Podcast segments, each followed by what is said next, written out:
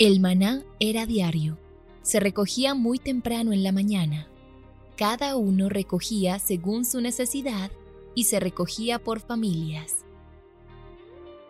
Muy pero muy buenos días. Bienvenidos a este tiempo devocional donde nos levantamos a buscar a Dios, su presencia y su palabra en la vida de cada uno de nosotros.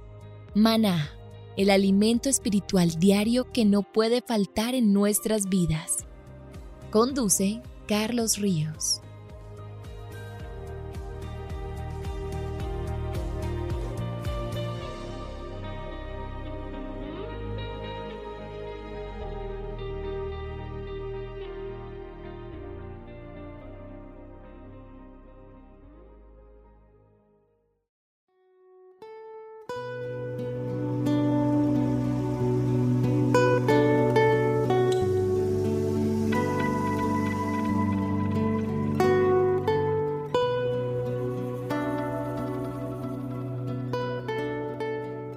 Agenda devocional, maná. El pasaje sugerido para la lectura en tu devocional personal el día de hoy es Lucas 21 del 7 al 15. Cada segundo estamos más cerca del fin, por eso no podemos dejar de velar. Que todas tus actitudes, acciones y pensamientos estén alineados hacia la eternidad. Te invitamos ahora a que respondas las preguntas que encuentras en tu agenda que te llevarán a conocer cada vez más a Dios y crecer en tu vida espiritual. Y para confirmar tus respuestas, visita nuestras redes sociales, Instagram y Facebook.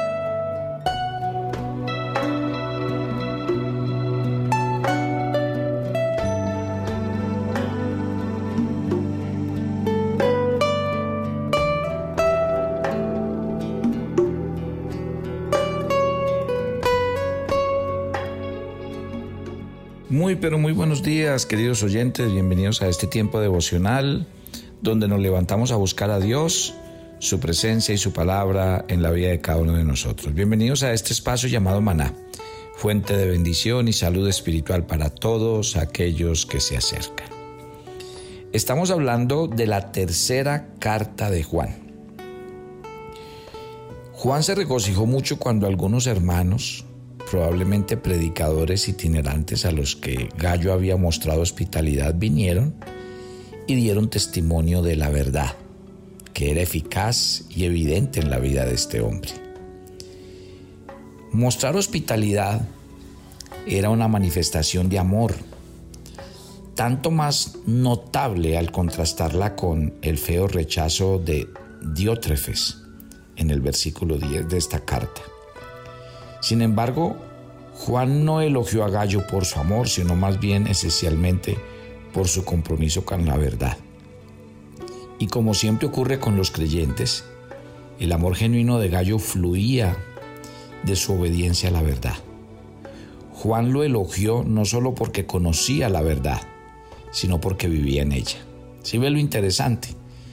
Y tal vez uno como, como pastor, uno siempre tiene muchos muchas expectativas. Todos tenemos expectativas. Y Juan estaba muy contento por lo que estaba pasando en la vida de Gallo. No solamente porque conocía, sino que vivía la verdad.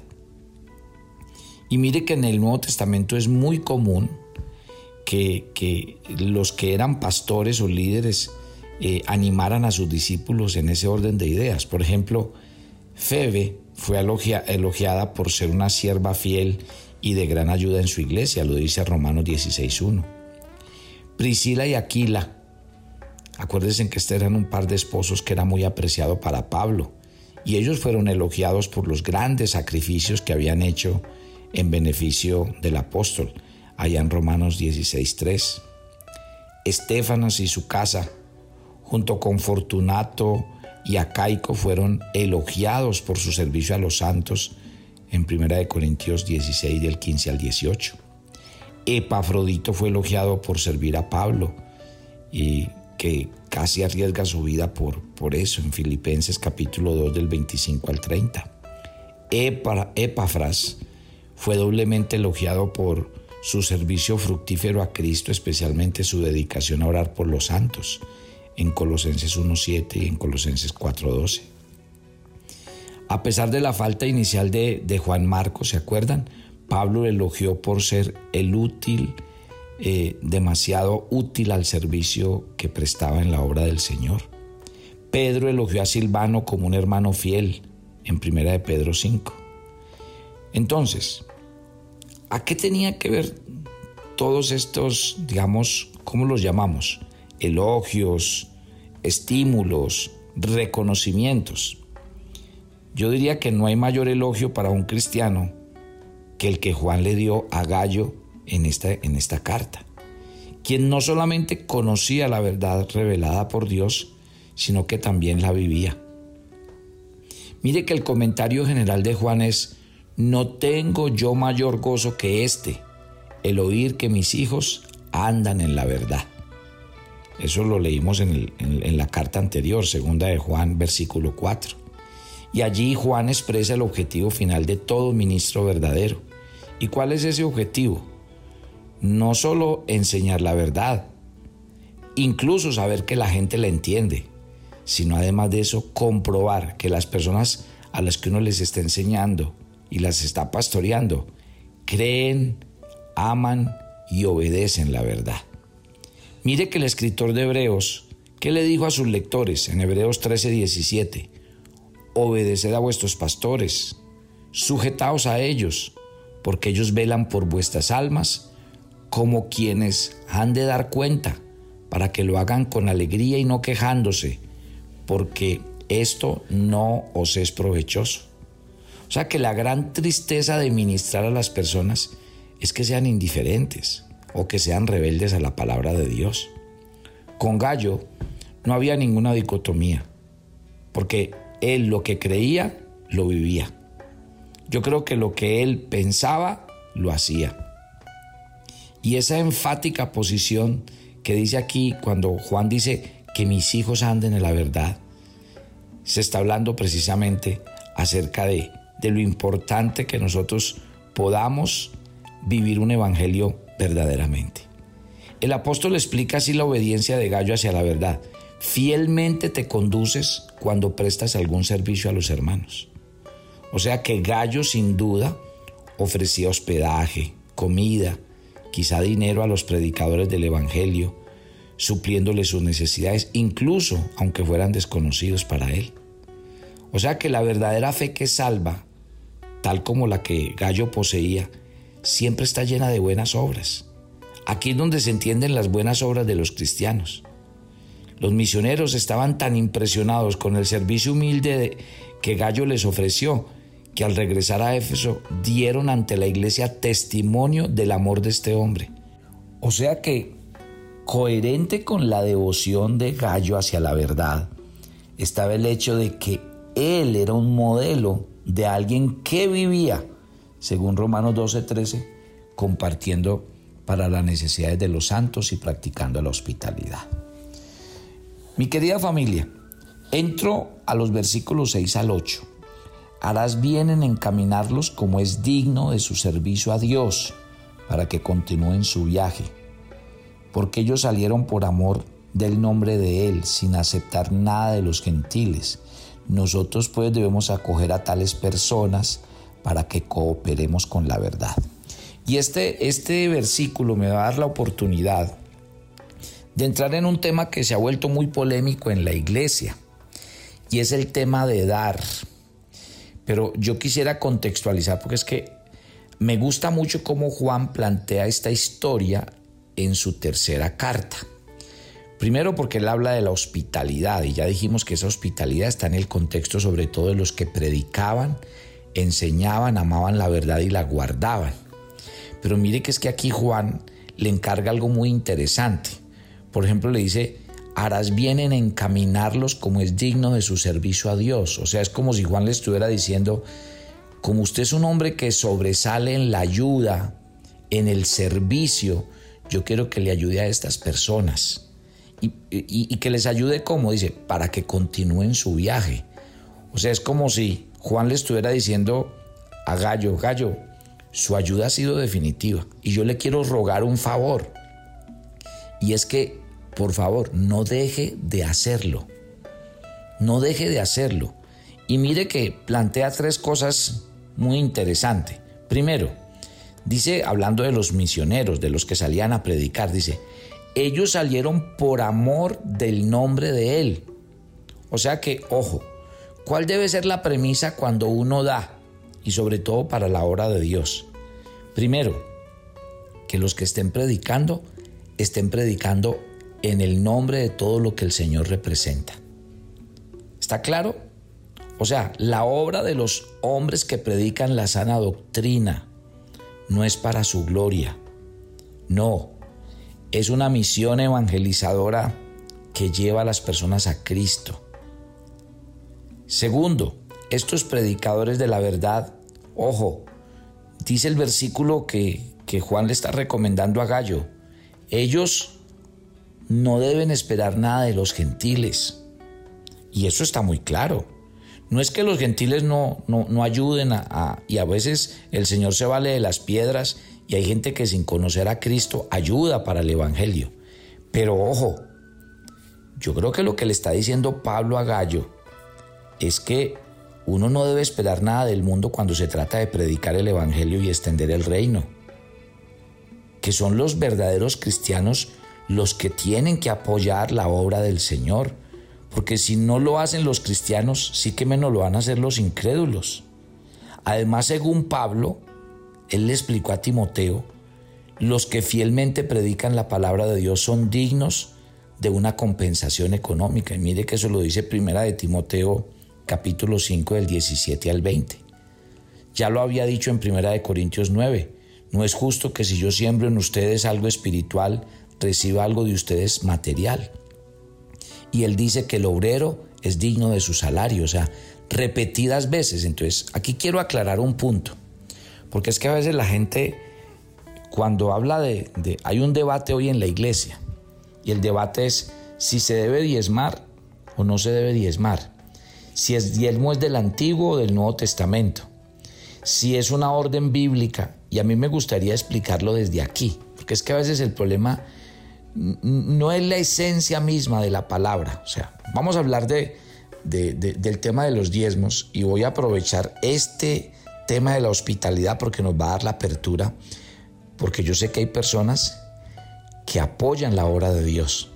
Pero a veces cuando eh, entra el bicho de debo o no debo diezmar, eh, es con ofrendas y no con diezmos. Se lo voy a plantear de la siguiente manera para que ustedes me entiendan. Mire que aquí Juan le está diciendo a Gallo, los que predican el Evangelio no pueden esperar nada de los gentiles, porque eso tiene que ser una obra de Dios. A ver, ¿con qué se sustentaban el templo y los sacerdotes en el Antiguo Testamento? Con los diezmos. Vamos a poner una cosa, y en eso no quiero eh, ni discutir, ni entrar aquí a poner palabras que no son, que es que la palabra diezmo no aparece en el Nuevo Testamento. Perfecto. Digamos que en el Nuevo Testamento no aparece la palabra diezmo, pero quiero presentárselo de la siguiente manera. A ver, en la antigüedad, ¿quiénes sustentaban, digamos, el templo? Estaban oficiando los sacrificios, oficiando como sacerdotes para orar por la gente, por las personas. Y eso ¿Qué llevaba consigo? Llevaba que el templo había que sostenerlo, que los sacerdotes había que sostenerlos, que los levitas había que sostenerlos y que había que traer para mantener el templo. Esas cosas no han cambiado en el Nuevo Testamento. O sea, hoy día igual, ya no es el templo sino la obra. En el Antiguo Testamento se hacía mucho énfasis en el templo, en llevar las cosas al templo. Ahora se hace más énfasis en la iglesia y en la tarea de la iglesia. Entonces, en el Antiguo Testamento se habla del templo, hoy hablamos de la iglesia y la obra evangelizadora de la iglesia. En el Antiguo Testamento habían sacerdotes y levitas, hoy qué hay? Personas que predican el Evangelio, que son pastores de tiempo completo, y ojo con esto, muchos pastores que tienen que trabajar porque sus iglesias no son capaces de sustentarlos. Entonces, volvamos, había templo y había que sustentarlo. Había sacerdotes y levitas y había que sustentarlos. En el Nuevo Testamento pasa exactamente lo mismo y en otra dimensión, porque en el Antiguo Testamento todo se hacía por intercambio. Entonces por eso es que la gente, los que se meten a hablar del tema del diezmo, dice que el diezmo en el Antiguo Testamento no era plata, sino comida. Eran animales, eran cosechas, y tienen toda la razón, pero otra vez, vuelve y juega. En el Antiguo Testamento era templo, en el Antiguo Testamento eran sacerdotes y levitas, en el Antiguo Testamento eran vacas, ovejas, cosechas, pero volvamos al mundo de hoy.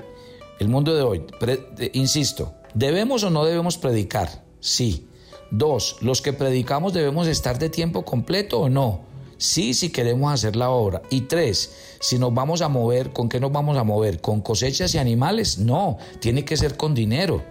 Entonces, aquí el tema, lo único que está en discusión es la palabra diezmo, pero en ningún momento está en discusión la obra de Dios, la tarea de evangelización y lo que implica hacer la tarea de evangelización. Si ven, por eso es que a veces cuando yo veo a la gente predicando y poniendo en el internet, en las redes sociales, diciendo, Usted no tiene por qué diezmar. El diezmo es del Antiguo Testamento, el diezmo no es del Nuevo, el diezmo no es de Dios, usted no debe diezmar. Me parece que la información que se da a medias e incompleta es una información mentirosa y falsa. Si usted me pregunta a mí si yo creo en el diezmo, yo creo en el espíritu del diezmo. Y creo que para los que vivimos en este tiempo, el diezmo es una base. Porque le voy a decir una cosa, yo hoy encuentro personas que no dan el diezmo, dan mucho más y lo hacen como ofrenda. ¿Pero por qué? Porque ellos saben que el Evangelio hay que seguirlo sosteniendo, que la palabra hay que seguirla llevando, que la palabra de Dios se tiene que seguir predicando y a un costo muy elevado. Porque hoy para llevar el mundo a otros continentes, países, naciones, utilizando los medios, los recursos y las redes, se necesitan recursos totales. Ustedes me han conocido desde Maná y me han conocido por predicar y enseñar la Biblia. Y predico desde las escrituras. No predico para engañar ni predico para decir eh, eh, cosas a medias. Y por eso estoy enseñando esto. Entonces, si usted me pregunta a mí, la palabra exacta no es si yo creo en el diezmo o no creo porque vuelvo a la misma conclusión de los analistas. La palabra diezmo no se usa en el Nuevo Testamento, pero el hecho de que no se use no quiere decir que el diezmo se abolió, ni quiere decir que la generosidad de los cristianos se tiró a la caneca de la basura, como hacen algunos, porque es que yo estoy más que seguro que los que más hablan de no dar el diezmo lo hacen como disculpa porque no lo hacen. En cambio, las personas de generoso corazón le dicen a uno, pastor, eso no es si llama diezmo u ofrenda. Esta es la obra de Dios. ¿Está claro? Yo espero ser claro con ustedes. Y, por eso quiero siempre utilizar la Biblia en la línea en la que venimos. Sí, mire, yo de, todas partes pensé que podía llegar a sacar el tema del diezmo como, como en el contexto de lo que estamos estudiando hoy. De lo que Juan le está diciendo a Gallo Juan le está diciendo a Gallo, vea, ellos salieron por el nombre de él, o sea, ellos predican en el nombre de Jesús.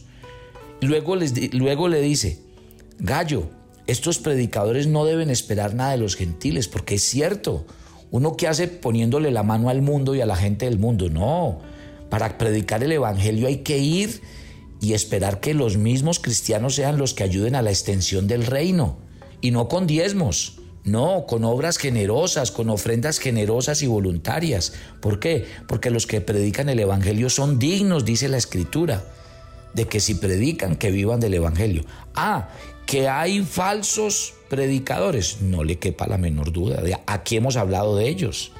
La Biblia es muy clara que en los últimos tiempos eh, vendrán unos tipos de personas al ministerio que invariablemente van a venir es por el dinero que no tienen ningún compromiso con la verdad.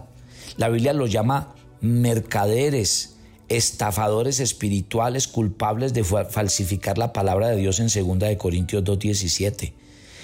Tito 1:11 dice que están enseñando por ganancia deshonesta lo que no conviene.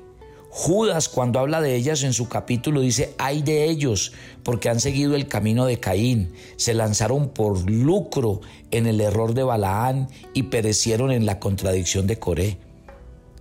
Así de sencillo, mi querida familia, con el fin de evitar cualquier sospecha de que pudiera tratarse de algún charlatán, Pablo trabajó con sus propias manos para sustentarse.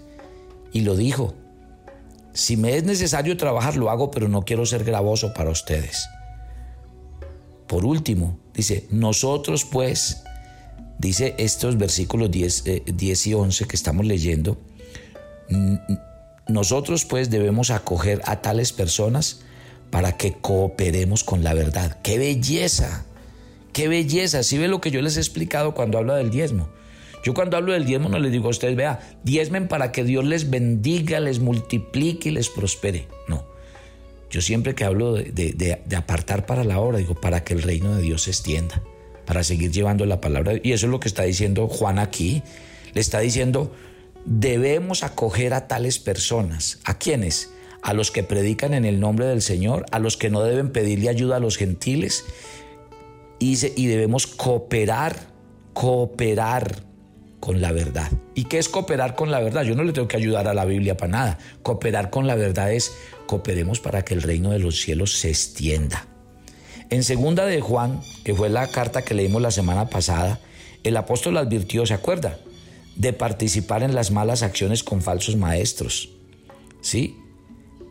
Sin embargo, al apoyar a quienes presentan la verdad, los cristianos cooperan con ellos. ¿Sí ven lo interesante? Por eso en Mateo 10, 41, Jesús expresó, el que recibe a un profeta, por cuanto es profeta, recompensa de profeta recibirá. Y el que recibe a un justo, por cuanto es justo, recompensa de justo recibirá. Ahí está. El Señor prometió una recompensa eterna, como si quien atiende a un profeta él mismo fuera profeta. ¡Qué belleza!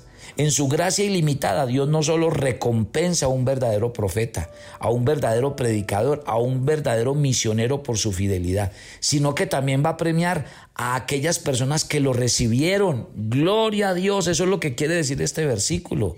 O sea que recibir a un profeta equivale a coger su ministerio, afirmándole en su llamado, apoyándole en su obra y al recibir a un hombre justo se aplica este mismo principio, extendido a todo creyente que es aceptado por la causa de Cristo. ¡Qué bendición! Cada vez que nos convertimos en la fuente de bendición para otros, somos bendecidos. Y siempre que otros creyentes se convierten en una fuente de bendición para nosotros, ellos resultan bendecidos. O sea que en la magnífica economía de la gracia divina el menor de los creyentes puede participar de las bendiciones del mayor y la buena obra de alguien no quedará nunca sin recompensa. Padre, gracias por esta mañana. Y gracias por poder aclarar estos principios en la iglesia del Señor para dejar sus corazones claros, sin pesos, sin cargas. Señor, háblale a cada uno, a cada uno de los oyentes y diles que definitivamente ellos deben cooperar con la verdad cooperar con la obra, cooperar con la extensión del reino. Porque lo que no está bien es que si uno predica el Evangelio le esté poniendo la mano a los de afuera, cuando es la misma iglesia del Señor la que debe hacer que su obra sea extendida y conocida. Gracias por este día y gracias por este tiempo. Nos encomendamos a ti. Te pedimos tu bendición para vivir este día plenitud y para ver tu gloria, tus milagros y tus manifestaciones de amor. Nos encomendamos a ti y a tu palabra y pedimos tu bendición en Cristo Jesús. Amén y amén. Gloria a Dios. Así que tengan presente, mi querida familia, que hoy estaré en la ciudad de Ibagué, el viernes estaremos en Río Negro, Antioquia, el sábado en Cali y el domingo en Tuluá. Ha sido masiva la asistencia a nuestras reuniones, a ir a tomar la agenda, hermoso. Pero también quiero decirle a todos que es tiempo de que vayan pidiendo su agenda. Pidan su agenda para que sea el mejor regalo. Hemos diseñado una agenda que se llama tipo regalo, porque viene envuelta, viene, es una presentación de, de regalo, así que si usted la quiere, la puede solicitar. Muchas bendiciones, nos vemos mañana.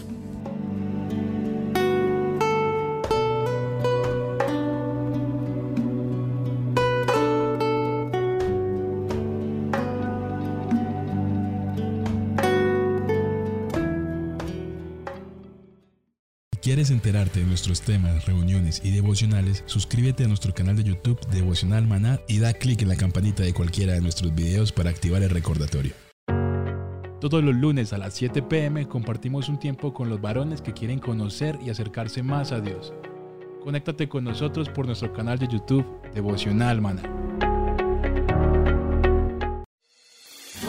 ¿Quisieras hablar con Dios en vivo?